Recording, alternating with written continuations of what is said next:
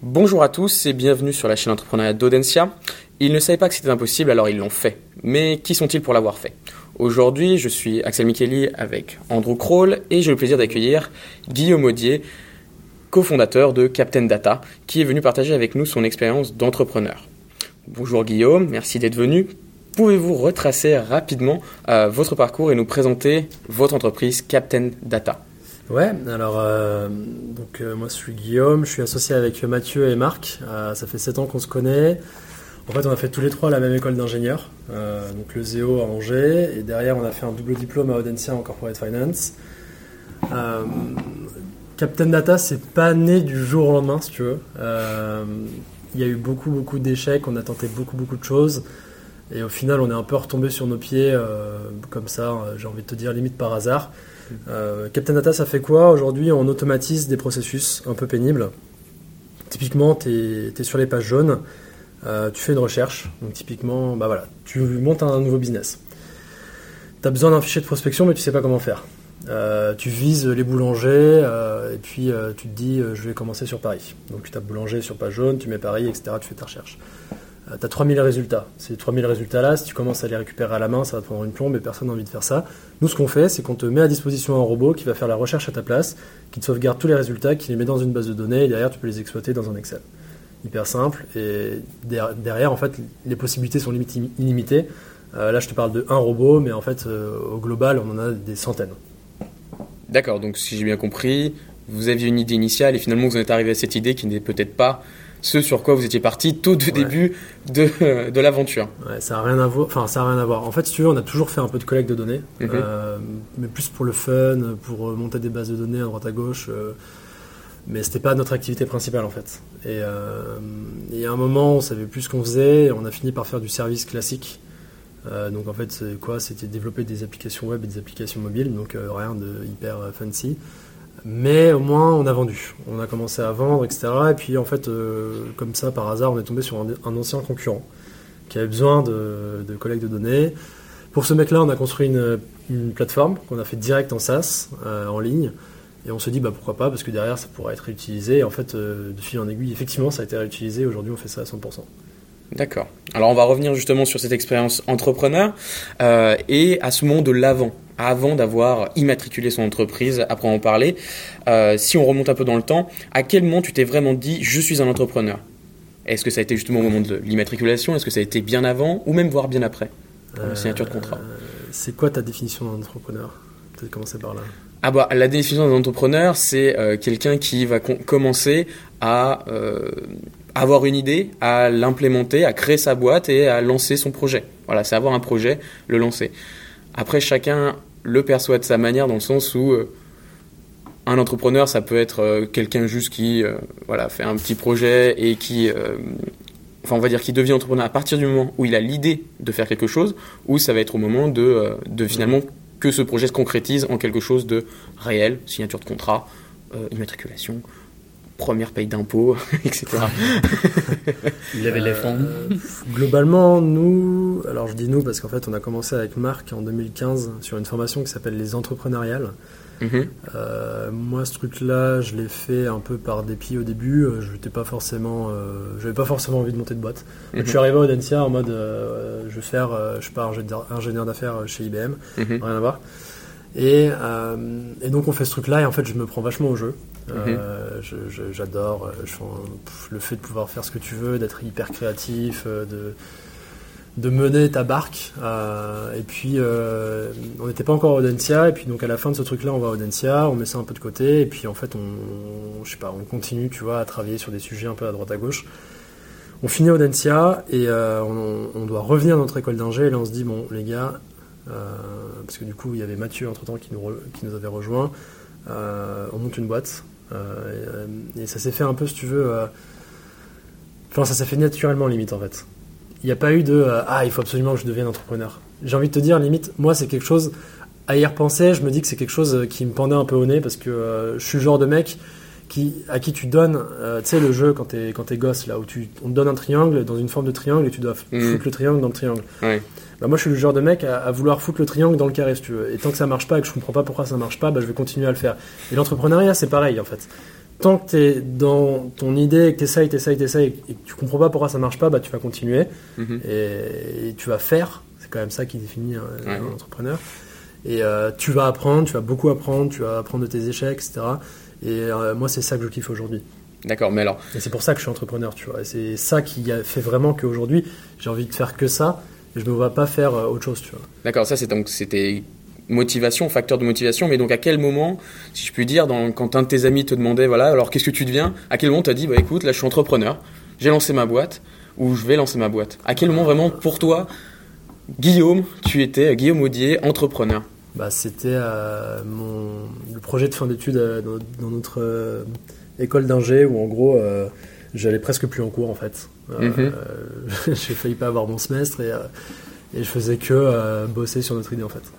D'accord. Donc, et là à partir de ce moment-là je, je savais que je montais une boîte tu vois j'étais dans le truc j'étais un bébé entrepreneur mais j'étais un entrepreneur pour moi quoi.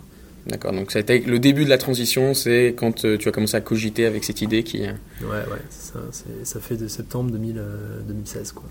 Et donc pour toi, c'était plutôt un, un moment positif, cette transition? Elle Est-ce qu'elle s'est bien passée ou ça a été plutôt un moment difficile, obligatoire mais difficile Non, ça. En fait, je l'ai pas vu le changement, et ça a été aussi un peu naïf, si tu veux, de, se- de se dire et de se croire entrepreneur Mhm.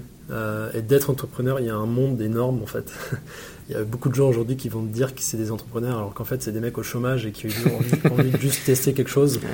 Euh, la France, c'est magique pour ça. Euh, T'as du chômage pendant deux ans, c'est trop cool et tout. Euh, mais du coup, bah, la contrepartie, c'est qu'il y a des gens qui se disent qu'ils vont monter des boîtes pendant deux ans et qui n'apprennent pas forcément grand chose et qui se disent entrepreneurs et qu'au final, bah non, enfin, c'était juste des mecs au chômage pendant deux ans, si tu veux. La différence est fine. Après, euh, souvent, c'est des gens au chômage qui après arrivent peut-être à, à lancer leur boîte, en effet. Souvent utilisé comme méthode pour se financer au début.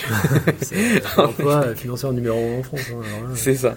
Euh, et est-ce que justement ces, cet événement ou ces événements, du coup, ont fait dire à ton entourage que euh, tu étais devenu un entrepreneur À un moment, est-ce qu'il y a eu un regard qui a été différent sur toi?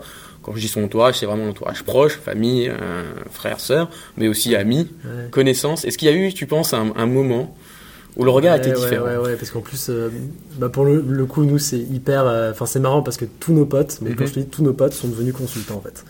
Du jour au lendemain, ils sont passés de euh, 0 euros à plus de 40K à l'année.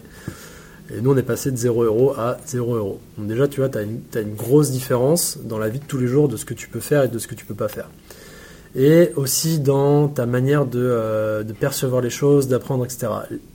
Quand on allait voir des potes, c'est- enfin, ils voyaient un peu ce côté euh, genre euh, passionné, de, de kiff, etc. Même si on gagnait pas un rond, si tu veux, Mhm. t'avais quand même ce gros kiff et euh, ils étaient là alors comment ça avance et tout machin, ça va aller trop vite, etc. Bon, je t'ai passé les détails, mais du coup, ça s'est vachement sorti aussi, tu vois, parce que c'était un peu en décalage avec ce que eux faisaient, mais bon, enfin après c'est hyper. euh, Enfin, c'est pas forcément le bon exemple, tu vois. Et puis en plus, euh, là, on parle de, de gens qui ont tous fait Audencia, des mecs qui ont de l'argent, etc. Enfin, Mhm. je pense que ça serait pas pareil euh, dans un autre milieu, si tu veux. On est D'accord. quand même hyper, hyper. euh, Enfin, on, a, on a beaucoup de chance en fait, si tu veux. Oui, la chance de, de choisir déjà ce qu'on veut faire pour la suite, c'est en effet une grande chance. Mais donc du coup, t'as pas été mis au banc Non, euh, non. de tes amis parce que tu étais lancé dans un. T'es un jamais mis au banc en fait. euh, on dit souvent que le- l'entrepreneuriat c'est un truc hyper solitaire, c'est vrai, mais euh, pas de la façon dont on le pense en fait. C'est juste que t'es euh, en face de tes problèmes un peu tout seul. Bon, quand t'es des associés, c'est quand même mieux. Mais du coup, tu pleures à plusieurs. Mais c'est, enfin, si tu veux, ça te prend énormément de ton temps. Et euh, typiquement, tu vois, quand t'es entrepreneur, par exemple, les investisseurs te disent souvent, t'as tes potes, t'as ta meuf et t'as ta boîte. Euh, pique tout, tu vois. Choisis, choisis en deux, euh, mais tu pourras pas tout faire en fait. C'est, juste trop, euh, enfin, ça te prend trop de temps, tu vois. Mhm. Donc c'est, c'est, donc oui, t'as un- ce côté de, de, de- de solitude, mais c'est pas vraiment, enfin, c'est, c'est assez compliqué. Faut, faut vraiment le vivre pour le, le comprendre, si tu veux. D'accord, mais finalement avoir trois, enfin deux associés du coup, ça réduit un peu ce, ce Ouais, ouais, sentiment de, euh, on n'est pas tout seul, on est trois dans le même dans le même bateau. Ah, nous, c'est pire que Ouais. ça, parce que si tu veux, euh, ça fait, donc, je te disais 7 ans qu'on se connaît, et puis aujourd'hui, on est en coloc, tu vois. Donc, euh, genre, euh, nous, enfin, on vit ensemble, on monte une boîte ensemble, on fait la fête ensemble, enfin, tout. Ouais, on fait tout ensemble. c'est ça. La famille, quoi. c'est ça, c'est ça. C'est la Captain Data colloque, d'accord. c'est un peu le bordel, je et, et du coup, lorsque l'entreprise a été créée, donc ça, ça remonte à 2017 2018, du coup. On ne s'est pas créé tout de suite. D'accord. En fait, euh, ça sert à rien de créer sur euh, quelque chose qui te rapporte pas d'argent et que tu sais pas, enfin, tu sais pas ce que tu fais, etc. Euh, quand tu vas chercher un investisseur, il te dit, ok, ça fait depuis combien de temps que tu existes Lui, simplement, il va regarder ton cabis, tu vois. Mm. il va regarder ton cabis, il va te dire, mec, ça fait deux ans, ça fait deux ans que tu fous rien en fait. Mm-hmm. Alors que si tu l'as créé pile quand tu commences à vraiment faire ton activité, bah, il va te dire, ah putain, en six mois, t'as fait tout ça. Tu, vois, le, rapport est pas le même, si. C'est très con, mais c'est comme ça que ça se passe. Moi. D'accord. Et donc, dans une perspective déjà pour intéresser les investisseurs, c'est intéressant d'attendre. Puis j'imagine aussi, ça sert à rien en effet. De ça rien, oui, c'est dépenser de l'argent euh, bah en avance alors qu'il n'y a pas toujours pas de prise de commande. Tu fais des machins, des trucs, tu as de l'administratif. Enfin, c'est que, que, que de la perte de temps. Si tu veux autant se mettre en auto-entrepreneur, mhm. euh, que tu sois 1, 2, 10 associés, c'est pareil. Tu t'en fous. Tu as, as, des seuils qui en plus euh, ont été augmentés tu es auto-entrepreneur et crois-moi, de toute façon, tu, fais, tu dépasseras pas les seuils hein, parce que de toute façon, ton truc ne marchera pas. Donc, ouais. D'accord. Oui, je vois, je vois, ce que tu veux dire. Euh, et du coup, sur euh, ce moment, donc début 2018, c'est ça? Ouais. L'immatriculation. Est-ce que là, justement, dans ton quotidien, là, on parlait, as parlé d'AG notamment, de euh, d'administratif. Est-ce que ces, ces changements ont eu un impact, tu diras, positif sur le travail que tu as eu à faire ou négatif ou toutes ces obligations finalement que l'entrepreneur. Ou les deux quoi. ou les positives ou négatives. En fait, euh, on a tendance à penser que c'est vraiment une barrière l'administratif. Le truc, c'est que moi, typiquement, j'en ai un peu rien à foutre, donc euh, de temps en temps, j'oublie, tu vois. Euh, donc, dans les faits, non, enfin, ça, ça a rien changé pour moi, en fait. Ça, ça nous a juste dit, ok, les mecs, maintenant, c'est, bah, vous êtes vraiment dedans, quoi. Alors, mhm. vous avez eu de la boîte, quand tu dis. ta boîte s'appelle comment? Bah, On dit c'est Captain Data SAS et je peux te sortir un sirène, tu vois. Mais c'est la seule différence que ça a fait. Et que puis que et que je peux facturer quand même ça, c'est une grosse différence parce que pendant un moment, on a, on a bossé sans pouvoir facturer, si tu veux. Euh, D'accord. C'est un peu compliqué. Ouais, compliqué, en effet. Et du coup, la rédaction des statuts, et notamment, je pense au pacte d'associés, forcément, vous êtes trois, même si vous êtes trois potes, c'est euh, ce genre de passage obligé hein, pour euh, éviter le pire ou euh, tout, tout, simplement se baquer hein, de manière légale. Comment ça s'est passé? Est-ce que ça s'est bien passé? Est-ce que c'est marrant que tu m'en parles maintenant parce qu'en fait euh, les statuts typiquement c'est moi qui les ai faits. D'accord. Je suis allé sur Jurismatic, euh, c'est un truc qui est open sourcé et j'ai appelé un avocat et on a passé du temps ensemble gratos parce que j'avais pas envie de payer quelqu'un pour faire ça, j'avais pas de pas un rond. Et on n'a pas fait de pacte d'associés jusqu'à aujourd'hui. En fait là là je suis juste en train de rédiger un pacte d'associés avec un avocat, tu vois. Donc bon j'ai envie de te dire, en fait, euh, tout est une question de confiance. Euh, moi, je sais très bien que euh, là, mes associés, si tu veux, il, il, se passera rien, tu vois. Enfin, c'est pas dans six mois. En plus, on vient de, de, se financer sur 100K. Enfin, on va pas partir du jour au lendemain, si tu veux. On a une confiance absolue dans, dans, les uns et les autres. Et du coup, un, un pacte d'associés, tout le monde en parle, mais c'est surtout le cas quand tu connais pas du tout les personnes. Tu vois. Et en général, bah, quand tu montes une boîte, tes associés, tu les connaisses pas forcément. C'est pas toujours bon, tu vois, de se maquiller avec des potes, mhm. ça c'est clair. Euh, tu peux te mettre sur la gueule, etc. Bon, nous on a la chance, c'est que ça marche hyper bien. Euh, mhm. Je vais pas te dire pourquoi, c'est juste que ça marche hyper bien. Et que, du coup, bah, le pacte d'associés, on l'a vraiment fait maintenant, parce qu'en gros, il y a des gens qui prennent des parts minoritaires chez nous, et du coup, bah, il vaut mieux qu'on Obligatoirement, oui. Euh, J'imagine avec cet investissement de 100, k il faut les intégrer notamment au capital.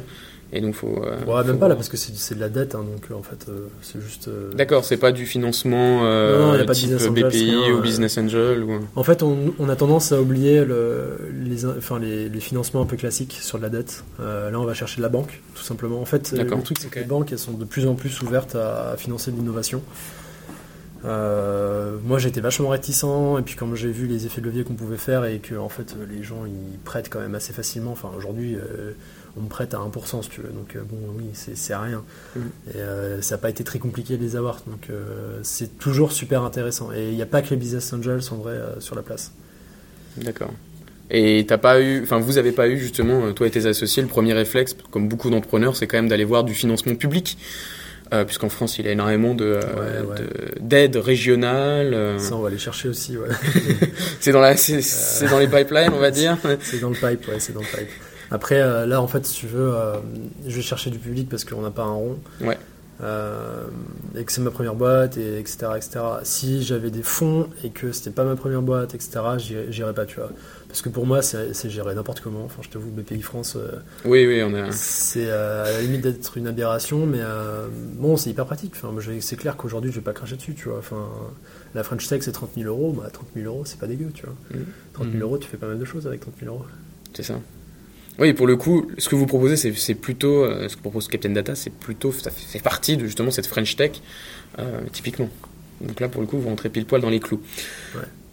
Du coup, bon, c'est peut-être des questions là qui sont euh, en avant sur le sur sur, sur le, développement de l'entreprise, puisque vous êtes encore aujourd'hui uniquement des entrepreneurs, si je puis dire, pas dirigeants dans le sens où vous n'avez pas encore d'équipe managériale réellement, mais justement, à quel à quel horizon tu vois justement le développement de Captain Data avec l'embauche euh, peut-être de, euh, de, freelance, de stagiaires, de, de responsables développement ou euh, développeurs tout simplement? Ouais, bah là on est déjà en train de recruter. D'ailleurs, c'est un peu galère. La recherche de profil est compliquée ou... Ouais, ouais, et puis surtout, en fait, tu es toujours en flux tendu, tu vois. Mhm. à la fois, tu es obligé de recruter en avance, et à la fois, tu pas le cash, et tu pas forcément les besoins. Le truc, c'est que, enfin, recruter quelqu'un, ça prend du temps, tu dois le former, etc.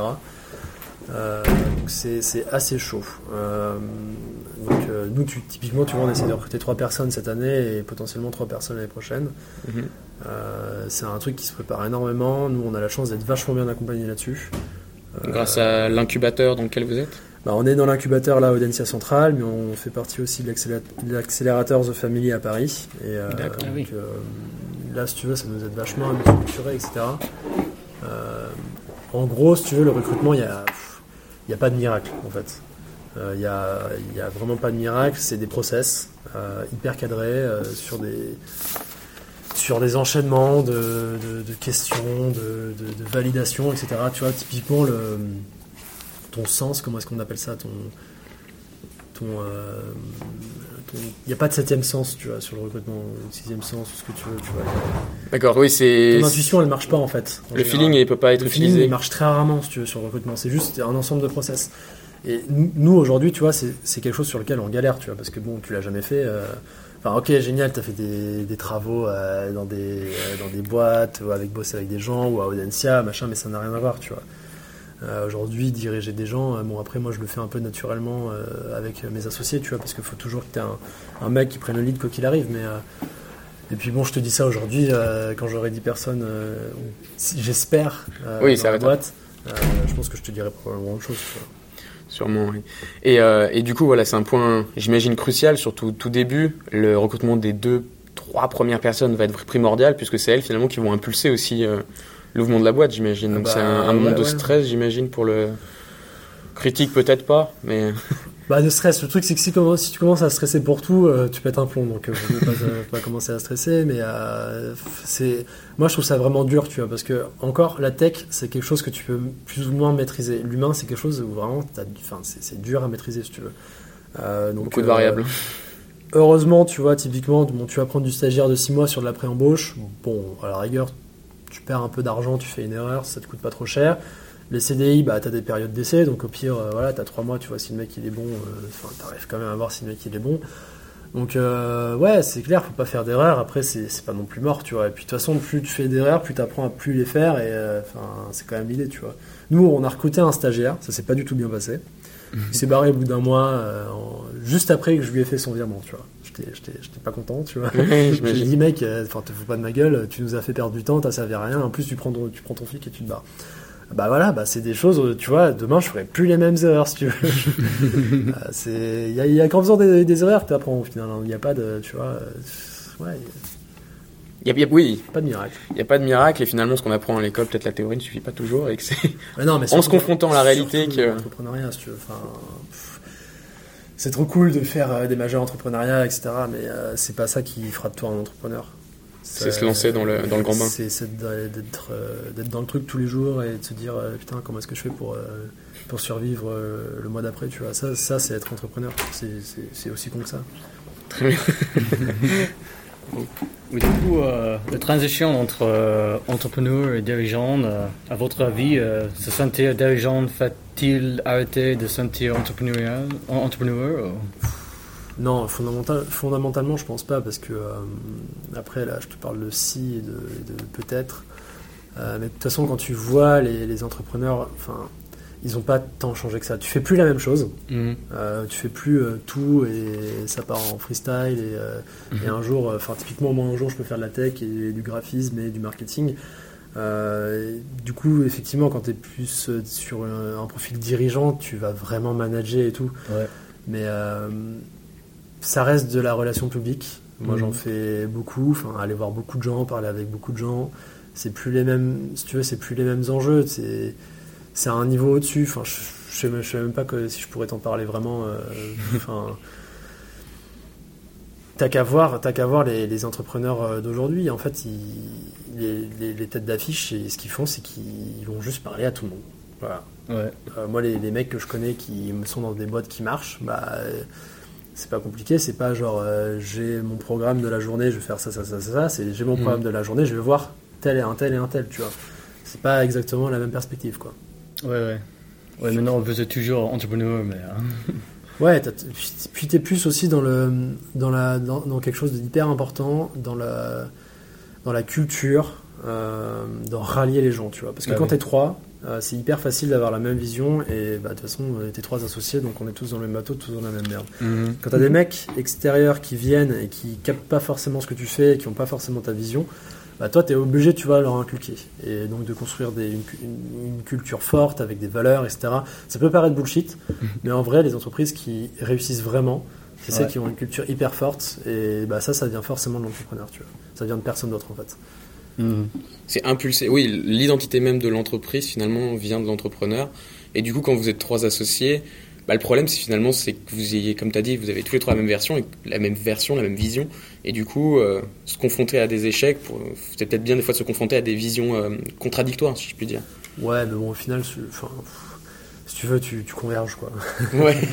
Et à un moment donné, euh, enfin, tu t'es quand même sur la même longueur d'onde, si tu veux. D'accord on sera pas toujours d'accord, c'est le but aussi, tu vois. Mais, mais, tu, tu, penses que c'est mieux justement des gens qui sont sur la même longueur d'onde ou au contraire deux personnes totalement différentes, un, ingénieur vraiment très euh, maqué euh, techno, technique, et ou un commercial qui a justement rien à voir avec la techno, mais qui pour le coup sont très complémentaires les deux. Très opposés mais aussi très, très complémentaires.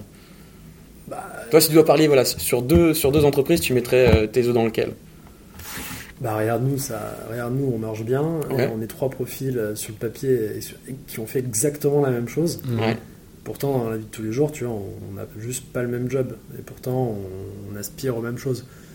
Euh, enfin la complémentarité elle est à plein de niveaux en fait. C'est impossible de dire euh, oui dans les faits part avec un, tech un gros nerd et part avec un commercial qui a la grande gueule. Le truc c'est que bah en fait au final tu vas aussi te rendre compte que les deux ils vont jamais pouvoir discuter ensemble parce que euh, c'est pas facile de. Enfin, t'es dans un monde, quoi, je veux dire. Le geek, il a pas forcément envie d'entendre euh, comment est-ce que euh, tu vas vendre un truc et un truc et un truc. Et pourtant, il a besoin de le savoir, tu vois. Mhm. Enfin, c'est un ensemble de, paradoxes qui fait que bah, ça marche, ça marche pas, t'as as la chance, t'as le machin. Enfin t'as pas de règles en fait. Il n'y a pas de règles, ce sera la, version finale. Il n'y a pas de règles sur ce genre de choses. C'est faut que ça prenne. La mixture, faut qu'elle prenne. bah ouais, sinon tu. Bah, en fait, regarde, je crois que c'est la, la cause, la, première cause d'un échec sur les boîtes, c'est la team. Je crois que c'est à 60 ou 70%. Mm. Bah, en même temps, euh, les fondateurs s'entendent pas ou n'arrivent pas à parler ensemble. Euh, j'ai envie de te dire, derrière, ça va marcher en fait. Hein. donc, euh, c'est sûr. Forcément, d'accord. Mm-hmm. Donc à privilégier euh, des, des profils qui, euh, même s'ils sont proches finalement, au moins qui s'entendent bien. Il y a un truc euh, qui est pas mal, c'est Oussama Hamar de The Family qui dit ça, c'est tu sais que tu as trouvé le bon associé quand tu sais que tu vas pouvoir lui filer de l'argent ou lui prêter ton enfin ou en gros tu, tu lui dis bah tiens tu as mon compte banque mon compte en banque mhm. fais ce que tu veux avec quand tu sais que tu peux faire ça, euh, moi c'est le cas aujourd'hui par exemple, euh, je pourrais filer mes, gamins, euh, si j'ai des gamins bien évidemment, à mes associés, tu vois. Et c'est ce genre de, questions qu'il faut plus se poser. Pas, et pas, pas tant le est-ce que c'est complémentaire, machin, etc. Tu vois. D'accord, une, confiance qui est, nécessaire. clairement. Bah, c'est ce sur quoi d'ailleurs les business angels ou même les investisseurs souvent parient, hein, plus que sur le projet, c'est sur les personnes. Parce que des fois le projet n'est pas mature, mais si l'équipe est efficace, ils arriveront à faire maturer, si je puis dire, ce projet-là. Donc, euh, donc oui, ok. Du coup, euh, dernière question. Euh, Peut-on perdre son identité d'entrepreneur pour le futur après 10 ans? Parce que maintenant, vous êtes trois personnes, euh, vous êtes trois entrepreneurs, mais après 10 ans, si vous êtes le Toi, t'es en plein dedans, mais... Euh, est-ce que tu penses qu'il est possible? Ouais C'est impossible. Vous êtes toujours, ok, je suis entrepreneur, mais je suis le PDG. bah non, mais en fait, le truc, c'est que quand tu as mis un pied dans l'entrepreneuriat, bah, soit tu réussis, et bah, là, concrètement, en fait, je pense que personne n'a envie de faire autre chose en fait. Euh, il y a des mecs qui réussissent et qui après tentent de lancer des boîtes et qui n'y arrivent jamais. Qui, tu vois, t'as beau avoir réussi ta première boîte, ça veut pas dire que tu vas réussir les trois ou quatre prochaines. Euh, après, ceux qui ont foiré, euh, bah là il y a de tout. Il y a les mecs qui ont foiré et qui continuent à cravacher. Enfin, je sais pas, c'est Là, je pense qu'il n'y a pas de règle, si tu veux. Mm. Est-ce que ça fait partie d'une ADN C'est un peu la question. C'est est-ce que non, c'est juste un, moment de sa vie, ou est-ce que c'est vraiment une ADN génétique qui, tout au long de sa vie, finalement, ça va ça va se retranscrire dans sa personnalité moi, tu vois, et sa vision. Euh, aujourd'hui, je me vois pas faire autre chose, en fait. Mm-hmm. Et euh, après, le truc, c'est que c'est très français de, se dire ah bah j'ai monté une boîte, euh, la première elle n'a pas marché, la deuxième elle n'a pas marché, bon j'arrête, je fais autre chose. Les States, euh, ils essayent 9 euh, ou 10 fois si tu veux monter des boîtes. Mhm. c'est différent quoi. c'est pas le même mindset. Euh, moi je pense que non, une fois que tu es pied dedans, c'est dur d'en partir parce que tu es, un peu libre de faire ce que tu veux alors que ça marche ou ça marche pas. Mhm. Tu es, ton boss, il y, a trop de points positifs en fait. Après, je te cache pas que euh, moi je dis ça, j'ai 25 ans, euh, quand j'en aurai 40 et que j'aurai des gosses. Euh, on verra. Encore une fois, avec c'est ça. pareil, c'est pas la même chose. Enfin, moi j'ai pas de barrière si tu veux. Enfin, je m'en fous, si ça foire, ça foire, et puis tant pis quoi. Mm. Mais donc c'est-à-dire que demain, voilà, si Captain Data vous êtes une vingtaine de personnes, et que vous êtes du coup trois associés PDG, on va dire, tu essaieras toujours d'être quand même toujours dans ce suivi de projet, rester sur de l'opérationnel, quoi, pas aller dans uniquement du stratégique. Euh, mais bien de rester dans l'opérationnel et, et de bah, conserver personne, de toute façon, c'est toujours l'opérationnel. Oui, le stratégique. On va dire 20, 200, ouais, peut-être 200. ouais. Euh, moi, je suis plus quelqu'un qui aime euh, commencer, tu vois. D'accord. Profil starter, mais après, ouais. le développement, quand ça commence à se. à comment dire, à se. à se, vraiment se construire de manière concrète, là, il y a moins de. Moins d'intérêt pour toi Carrément, et je pense que, je sais pas s'il y a moins d'intérêt, mais c'est aussi euh, dû au fait que c'est ma première boîte et que j'ai pas de recul encore, tu vois. Mhm. Euh, si ça se trouve, dans 5 ans, on sera mort, si ça se trouve, dans 5 ans, on aura vendu, si ça se trouve, dans 5 ans, on se dira qu'il nous faudra encore 5 ans pour devenir une billion, j'en sais rien, tu vois. Euh, c'est impossible à dire, je veux dire. Mais est-ce que vous avez cet objectif dans 5 ans où vous dites, voilà, on veut être acheté ou dans 5 ans on veut en être là? Je pense que ah je pense qu'on se voit bien se faire racheter, honnêtement. Euh, maintenant, c'est une espèce de, je pense, c'est une espèce de, manque de confiance en soi aussi, de se dire, tu vois, on a beau être hyper ambitieux, etc.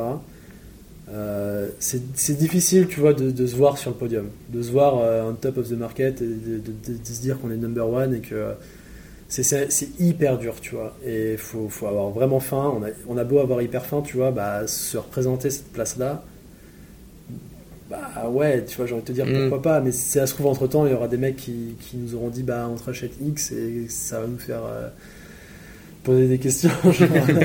tu vois, genre typiquement, c'est quoi le montant minimum pour lequel on vend Tu vois, bah c'est une bonne question. Déjà, on est trois, donc ça dilue pas mal. Mm-hmm. Euh, il y a trop d'incertitudes en fait, tu vois.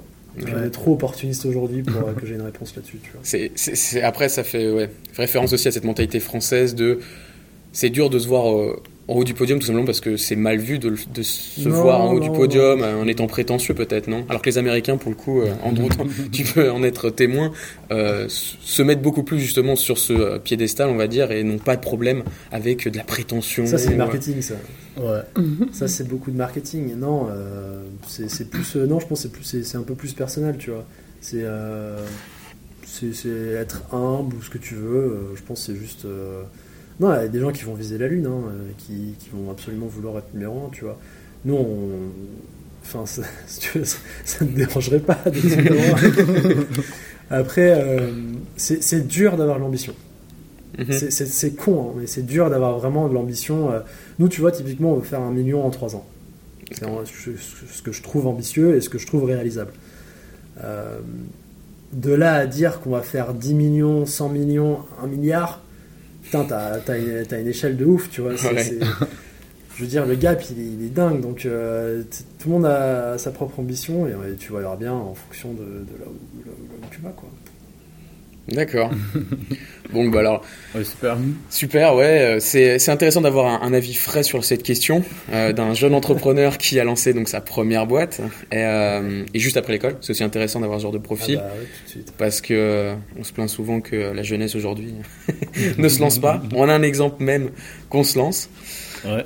Du coup, Guillaume, merci beaucoup d'avoir participé à notre émission. Euh, vous pouvez retrouver ensemble de nos podcasts sur le podcast entrepreneuriat.audencia.com.